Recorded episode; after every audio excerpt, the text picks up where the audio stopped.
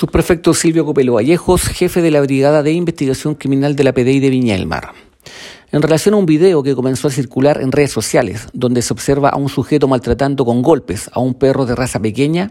es que detectives de la Brigada de Investigación Criminal de Viña del Mar se constituyeron en un edificio del sector Mirador de Reñaca, de la ciudad Jardín, donde luego de realizar un empadronamiento respecto a estos hechos, logran determinar el departamento donde se encontraba el CAN junto al sujeto y la familia de este,